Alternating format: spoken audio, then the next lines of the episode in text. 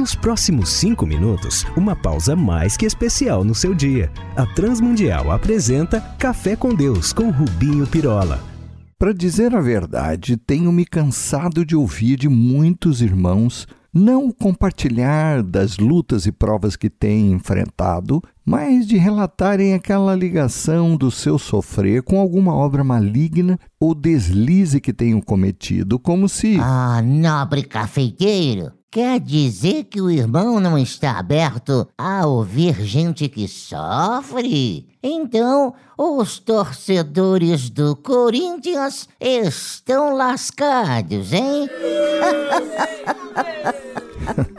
Como dizia, fazem essa associação do seu sofrer a algum castigo divino, como se a vida, essa que todos enfrentamos, não fosse desafiadora e, neste caso, esquecendo-nos da graça divina, fosse ela algo meritório e que não comportasse algum dissabor, posto que o sofrer é algo de toda raça, desde que o pecado entrou no mundo. Não fosse isso, Jesus não teria dito: No mundo tereis aflições, lá em João 16, 33. E eu me esqueço disso. Basta o meu cunhado avisar que vem me visitar para eu me lembrar.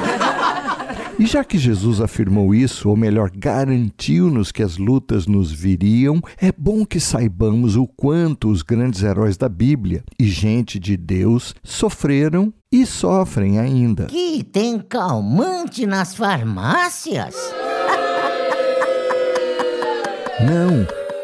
Em todas as grandes e belas experiências, todos só passaram por elas, não como aqueles mocinhos de filmes de cowboy que nem despenteiam os cabelos numa luta, tiveram e têm todos em mente que o Senhor está com eles e deles não se esquece. E mais, nessas horas, temos de nos lembrar, por exemplo, do que disse o Senhor a Paulo quando este lhe pediu que tirasse-lhe o espinho na carne e mensageiro de Satanás para o esbofetear, em 2 Coríntios 12. A minha graça te basta. Ou seja, lembra-te de como te tratei e trato mais abundantemente, mais do que pedes ou pensas, imagino, e sendo-te fiel, mesmo quando falhas. E também, como afirmou Davi no Salmo 13, ali mesmo lamentando a sua condição em meio a muito sofrer, quando confessou: Até quando te esquecerás de mim? E ainda: E até quando esconderás de mim o teu rosto?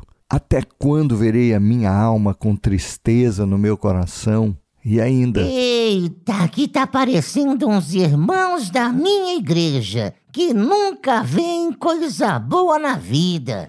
Ah, filho. Até quando meu inimigo irá se alegrar com a minha dor? Isso foi antes de se matar? Nem de longe. Este não é um salmo de desesperança. Pelo contrário, Davi pede a Deus: ilumina os meus olhos para que eu não adormeça e venha a fraquejar. E a seguir faz ele uma declaração que era bom estivesse sempre no nosso coração e na nossa boca uma confissão de confiança em Deus. Diz ele: Eu confio na tua bondade, na tua salvação se alegrará o meu coração. E no final canta algo mais belo do que muitas das canções de hoje, em que o sofrimento, a prova, as lutas não são consideradas e ainda repugnadas pela crentaiada. Diz Davi: Cantarei ao Senhor por quanto me tem feito muito bem. Note que ele não confessa que Deus tem lhe feito bem, mas muito bem. Ah, meus irmãos, algo está errado nesse tipo de cristianismo feito para supers, para heróis de revistas em quadrinhos. Se a vida dói, coisa que tenho afirmado, e apenas os maduros entendem. Quem tem dois dedos de testa? Isso, e não precisam ser muito inteligentes. Se as lutas são a nossa companhia nessa jornada, cá no chão da fábrica, muito mais certo é a presença de Deus, o Emanuel conosco, sempre, todos os dias, até o fim. Então, a ele nos apeguemos. Vamos falar com Deus. Pai, obrigado pela certeza, pela convicção que só a tua palavra nos garante e o viver diário contigo provam tu não te apartas de nós e a nós nos carregas. Ajuda-nos a que te vejamos sempre, mesmo nas piores provas, por Jesus, nosso Senhor, pedimos-te. Amém. Olá, amigos. Escrevam para a RTM aqui ou lá em Portugal, trazendo a sua dúvida, sugestão, crítica, para que os possamos servir ainda mais. Um abraço nosso, meu e de toda a equipe que prepara este café.